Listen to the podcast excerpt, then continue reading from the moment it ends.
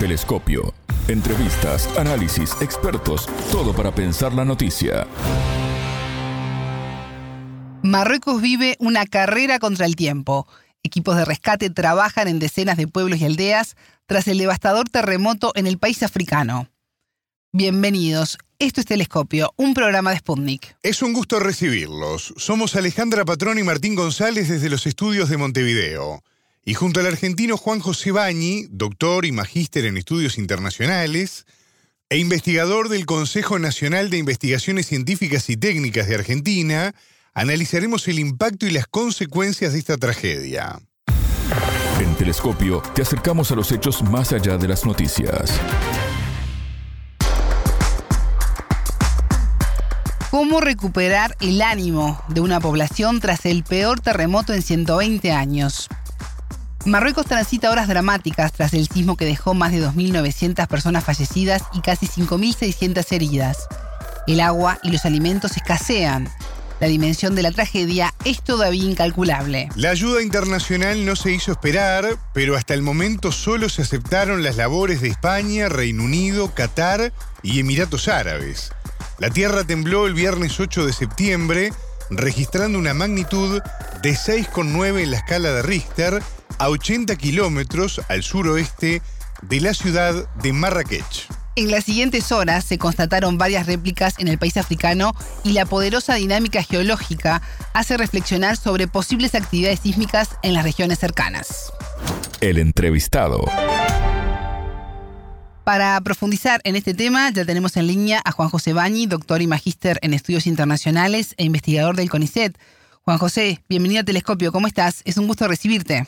Un gusto, buenos días, ¿qué tal? ¿Cómo están ustedes? Muy bien, muchísimas gracias. Marruecos está viviendo horas dramáticas tras el terremoto que dejó hasta el momento más de 2.900 muertos y 5.530 heridos. ¿Cómo impacta en el país esta tragedia? Bueno, es una, una tragedia de, de dimensiones incalculables porque, bueno, es por, por la magnitud, ¿no es cierto?, de la, del terremoto en sí mismo, es el, el, en la escala de Richter es el, es el más importante que se ha producido en la historia del país de los últimos años, de los, por lo menos del, del, del, siglo XX para acá. Sí. Eh, entonces, eh, bueno, eso por supuesto que, que ha movilizado a todo el país en, en solidaridad y en, y en una movilización interna muy, muy fuerte. Recordemos que el país estaba muy...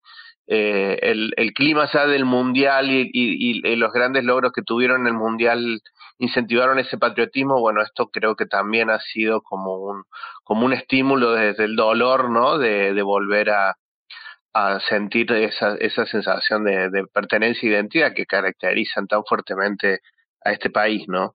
Y por supuesto, bueno, atender a, a las necesidades y a, de las víctimas y, y, de todo lo que implica el proceso de ahora en más, ¿no? Se están viviendo horas cruciales para poder hallar a los sobrevivientes. Hemos visto imágenes muy dolorosas de personas excavando con sus manos, este, buscando a sus familiares y amigos. ¿Qué tan importante es en estos casos la ayuda internacional? Eh, bueno, hasta el momento la información es bastante escasa a nivel gubernamental. Eh, lo que se ha informado hasta ahora a nivel oficial es bueno que se han eh, bueno ha habido ofertas de múltiples países, pero se ha aceptado hasta ahora de cuatro países solamente. La ayuda de España, la ayuda de Reino Unido, de Qatar y de Emiratos Árabes. Eh, ahí la pregunta es que nos queda pendiente quizás las razones por las que se ha desistido de ayuda de países tan importantes como Francia. Sí que ha sido su, su, antigua potencia colonial, ¿no? Bueno, aquí entran muchas suposiciones sobre las relaciones más amenas en últimos tiempos de Francia con Argelia, uh -huh. eh, la relación con Francia en sí misma no, no atravesaba los mejores momentos. Bueno, se está hipotetizando mucho, pero bueno, no solo con Francia, sino con otros países también pero las autoridades no dan, han dado explicaciones oficiales y tienen que ver con coordinación de la recepción de la ayuda, si tiene que ver con una diplomacia de exhibición pública de, de contar con los propios recursos y no mostrar vulnerabilidad. Todavía, digamos, son análisis que tendremos que hacer, calculo que en las próximas semanas, una vez que se vea un poco más el escenario en su totalidad, ¿no? Estamos en los primeros días y también las condiciones geográficas del lugar donde se producieron los mayores daños hacen que la información no sea tan clara, ¿no? Salvo una gran ciudad como Marrakech, digo, esto se está produciendo en zonas rurales, ¿no? Entonces, eh, eso también dificulta, dificulta el acceso y el acceso también de información, ¿no? Argelia, que rompió lazos con Marruecos hace dos años, abrió su espacio aéreo para vuelos humanitarios y médicos a Marruecos anunció estar dispuesta a proporcionar tanto ayuda humanitaria como todas sus capacidades materiales y humanas en solidaridad con el pueblo marroquí. Si Marruecos, por supuesto, lo, solicita y lo acepta. En base a lo que mencionabas del rechazo a la ayuda de Francia, eh, posiblemente Marruecos tampoco acepte esta ayuda de Argelia. Y digamos, es, bastante posible, ¿no? Eh, las relaciones con Argelia siempre han sido tensas, el conflicto del Sáhara Occidental atraviesa esa relación y en estas últimas semanas, antes del terremoto, también fue bastante tumultuosa la relación con Argelia. Hubo un episodio pequeño, pero que casi se hablaba de que podía ser una llama que, que agitara aún más la, la, relación, que fue un, la muerte por eh, de dos eh, jóvenes marroquíes, marroquí franceses en la costa en la, frontera entre los dos países, en el mar, que supuestamente fueron ultimados por eh, fuerzas de seguridad argelina. Bueno, esto ha desatado toda una controversia en las últimas semanas, horas antes, ¿no? Días antes apenas de del terremoto, lo que, eh, bueno, el clima era muy tenso, ¿no? Y entre medio, em, la visita del enviado de Naciones Unidas para las cuestiones del Sáhara, Estefan de Mistura, a los territorios del sur de, del Sáhara, ¿no? Bajo control marroquí, lo que hace que, bueno, que, que, el tema estas semanas escalara nuevamente una tensión muy fuerte, ¿no? Eh, entonces, bueno, eh, la noticia creo que es un buen gesto, el de Argelia, pero difícilmente sea un gesto que ayude a descomprimir demasiado las relaciones. Hasta ahora, ojalá, ¿no? Ojalá sea, ¿no? Que se pueda arbitrar de alguna manera en algún momento algún diálogo más directo entre ambos países, ¿no? Por el tema del Sáhara y por, por la cooperación y por el futuro de la región en, sí, ¿no? Tú decías, bueno, esto es un buen gesto, pero no alcanza eh, para poder zanjar diferencias de estos dos gigantes del Magreb. Por supuesto, por supuesto. las diferencias son históricas, tienen que ver con, con reclamos no solo en el Sáhara, sino en otros lugares de, sobre temas de frontera y digo, implica unos acuerdos de alto nivel muy amplios de los gobiernos, yo creo, porque las sociedades son, son similares, son hay, hay familias de ambos lados de la frontera, hay lazos comunes, una cultura común, eh, son países eh, muy hermanados desde lo social, de lo cultural, eh, entonces es un poco un sinsentido, ¿no? Esta, estas distancias geopolíticas que se han dado y que mm, ya llevan muchas décadas y que no ayudan ¿no? A la, al desarrollo de, de, ambas partes, por lo menos en lo económico, ¿no? que, que permitiría aliviar y, y, ayudar por lo menos al comercio interfronterizo desde ese lugar. ¿no? Pero bueno, los obstáculos todavía son muchos desde ambas partes. ¿no? Juan José, cuatro días después de ocurrido el terremoto de Marruecos, el rey Mohamed VI dijo que iba a visitar finalmente a los heridos por este seísmo en, en el hospital universitario que además lleva su nombre. ¿Cómo se explica esta demora? Bueno, esa es otra de las grandes incógnitas. Eh, bueno, se, suponía que estaba el rey se encontró se encontraba en Francia en estas durante el terremoto y que llegó en el transcurso de, del día siguiente al país para, para organizar un poco la respuesta oficial. Eh, no ha habido discursos, eh, no son tampoco muy habituales los discursos de, del, del monarca, salvo en, en las fiestas oficiales, pero tampoco ha habido discursos del primer ministro, ¿no? Eso es una, una, una cosa que ha llamado mucho la atención de que el jefe de gobierno no diera una voz oficial. Esto, digamos, es un, una, una, una gran... Digo, son gestos, son cuestiones, pero bueno, son cuestiones que, que deberían haberse atendido para, para elevar la moral de la población, por lo menos. Se especula Sí, del rey, eh, bueno, las especulaciones giran en torno sobre su propia, como se dice desde hace tiempo, sobre su propia salud, desde algunos sobre la salud de su madre, que recordemos vive en Francia, también en París, y bueno, y otras desde la oposición y de sectores más críticos también a un desinterés del propio monarca por estar presente en el país, ¿no? Entonces, bueno, hay, hay múltiples hipótesis sobre esta ausencia de, del rey. Eh, en otra ocasión, cuando, cuando fue el terremoto de Alucemas en el 2004, él estuvo presente, eran los primeros años de su gobierno. Yo creo que tarde o temprano alguien de la familia real va a estar presente en el territorio, su hermano, su hijo. Digo, es un signo que, que, que, la gente supongo espera. No sabemos dónde, pero por lo menos en algunos de los, de los lugares yo creo que sería un buen gesto y el momento en que la monarquía necesita un, mejor acercamiento a algunos sectores de la población, eh, si quiere mantener o mejorar su legitimidad ¿no? en una cuestión tan sensible. ¿no? Sí. Juan José, la escasez de alimentos comenzó a notarse. Las ayudas humanitarias que se recogen de los puestos avanzados no pueden llevarse a varias aldeas donde la gente lo, ha perdido todo y en muchos casos llevan días bebiendo agua de, los pozos y comiendo lo poco que rescatan de los escombros. Más allá del terremoto, ¿cómo es la vida en esas aldeas y, qué tan difícil es llegar allí? Bueno, eh, sí, Marruecos es un país muy amplio y si bien en los últimos años ha desarrollado unas obras de, infraestructura muy amplias, sobre todo en torno al eje atlántico y a las grandes ciudades, este terremoto se ha dado sobre todo, mm, digamos, muy, muy en la profundidad del país y muy cerca de la cordillera de los Atlas, ¿no?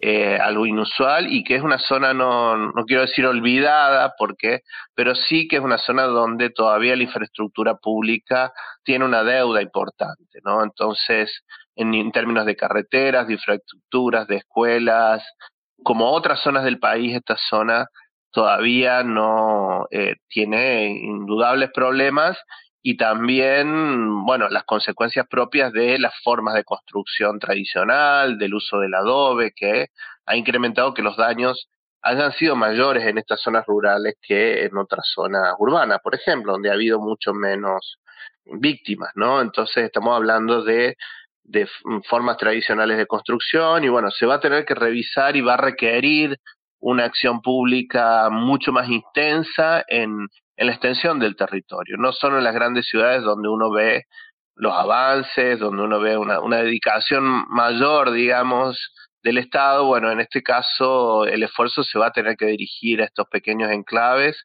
porque le dan vida al país y porque, mm, digo, constituyen parte también de un entramado, de una vida social agrícola que es parte constitutiva del, de la nación y que, bueno, necesita, en este caso, creo que es un llamado de atención, ¿no? Muchos escritores y artistas se han, se han manifestado en este sentido de que este es un, es un llamado de atención hacia, hacia las zonas rurales y hacia eh, una deuda hacia ellos, ¿no? Hacia sectores que, como con diferencia de grandes ciudades como Marrakech, Tánger, Fez o Rabat o Casablanca, las grandes ciudades de Marruecos en las que uno ve unos niveles de desarrollo y de modernización altísimos, digo, eh, el interior profundo del país todavía tiene muchas deudas que heredadas, ¿no? De, muchos años, pero que este, esta monarquía ya lleva 20 años en el poder y que, mm, digo, con diferentes gobiernos, ¿no? De diferentes colores, digo, tiene una tarea pendiente, yo creo, en ese ámbito, ¿no?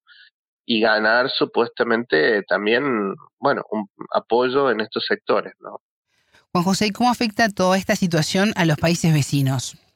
Los países vecinos podemos decir que ya están atravesados por, eh, por multitudes, no solo por el terremoto en sí, yo diría, sino por, por problemas climáticos muy generales. Hemos tenido incendios en el norte de África este verano, el verano europeo, digo verano del hemisferio norte, muy intensos que han afectado a todos los países, a todos los países de la región, Marruecos, Argelia, Túnez, todos han vivido episodios muy, muy intensos. Y también tenemos en estos días, eh, en estos días, ¿no? Ante, este, en estos días se está viviendo también unos episodios de unas tormentas con lluvias muy intensas en Libia. Se habla de hasta, si no me equivoco, de hasta 2.000 muertos también por estas riadas muy intensas. Entonces también tenemos problemas humanitarios muy fuertes en toda la región, además de los problemas políticos habituales. Eh, el cambio climático se, también se está mostrando en esta región.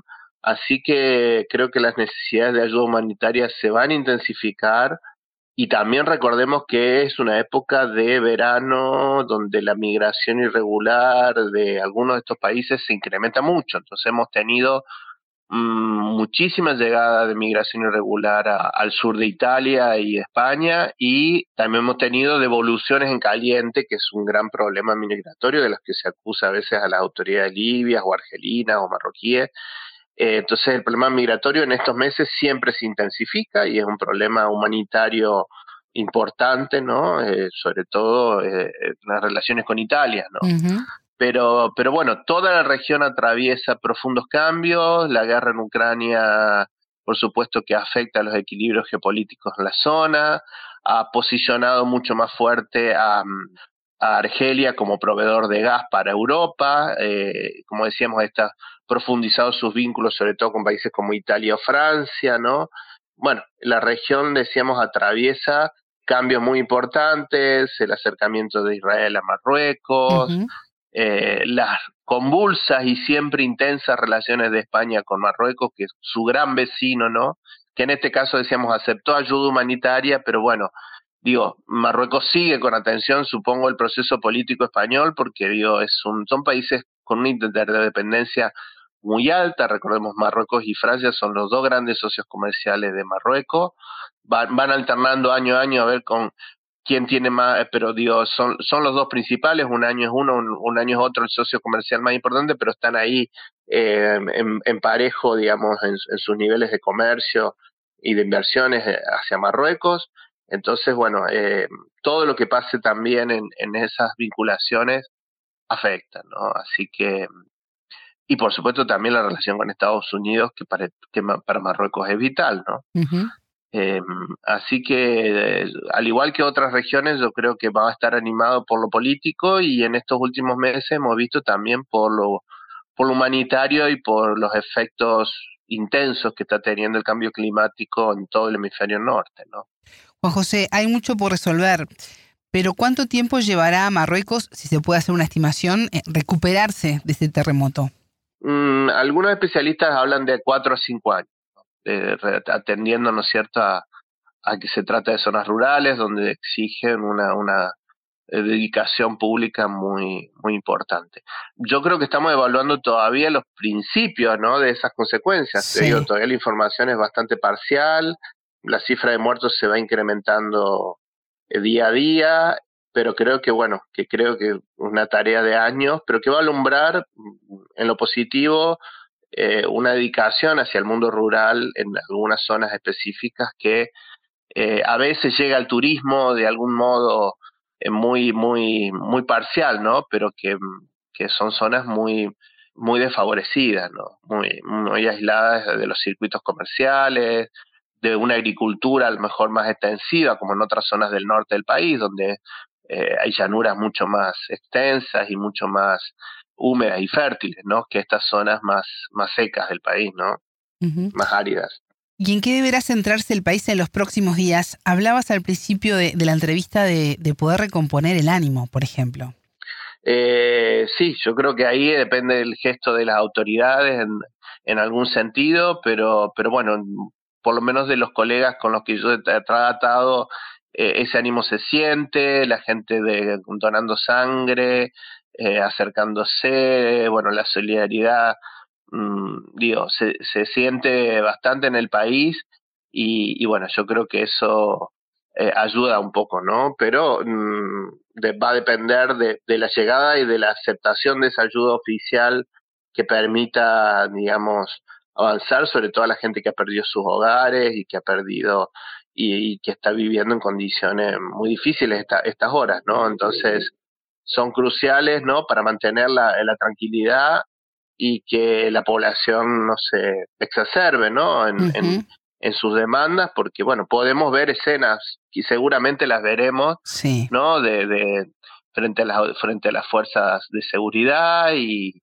y la ansiedad de la gente atendible y, y entendible, ¿no? Eh, Así que, que quizás veamos momentos un poco más difíciles porque, bueno, porque la ayuda no esté llegando, pero esperemos que se dinamice y se articule esta ayuda internacional lo más rápido posible eh, para llegar a estos lugares los más remotos, sobre todo donde las consecuencias han sido muy difíciles. Así que esperemos que el gobierno tenga una, una actitud para, para, activar una logística, mm, digamos, lo, más consensuada posible ¿no? y, y, y articulada. ¿no? Juan José Bañi, doctor y magíster en estudios internacionales e investigador del CONICET. Muchas gracias por estos minutos con Telescopio. Muchas gracias a ustedes por la invitación y un cariño. Telescopio. Ponemos en contexto la información. Hasta aquí, Telescopio. Pueden escucharnos por sputniknews.lat. Ya lo saben, la frase del día la escucharon en Telescopio. Todas las caras de la noticia en Telescopio. Este terremoto se ha dado sobre todo, mm, digamos, muy, muy en la profundidad del país y muy cerca de la cordillera de los, de los Atlas, ¿no? Eh, algo inusual y que es una zona, no, no quiero decir olvidada, porque, pero sí que es una zona donde todavía la infraestructura pública tiene una deuda importante, ¿no? Entonces, en, términos de carreteras, de infraestructuras, de escuelas, como otras zonas del país, esta zona todavía no eh, tiene indudables problemas y también, bueno, las consecuencias propias de las formas de construcción tradicional, del uso del adobe, que ha incrementado que los daños hayan sido mayores en estas zonas rurales que en otras zonas urbanas, por ejemplo, donde ha habido mucho menos víctimas, ¿no? Entonces estamos hablando de, de formas tradicionales de construcción y bueno, se va a tener que revisar y va a requerir una acción pública mucho más intensa en, en la extensión del territorio.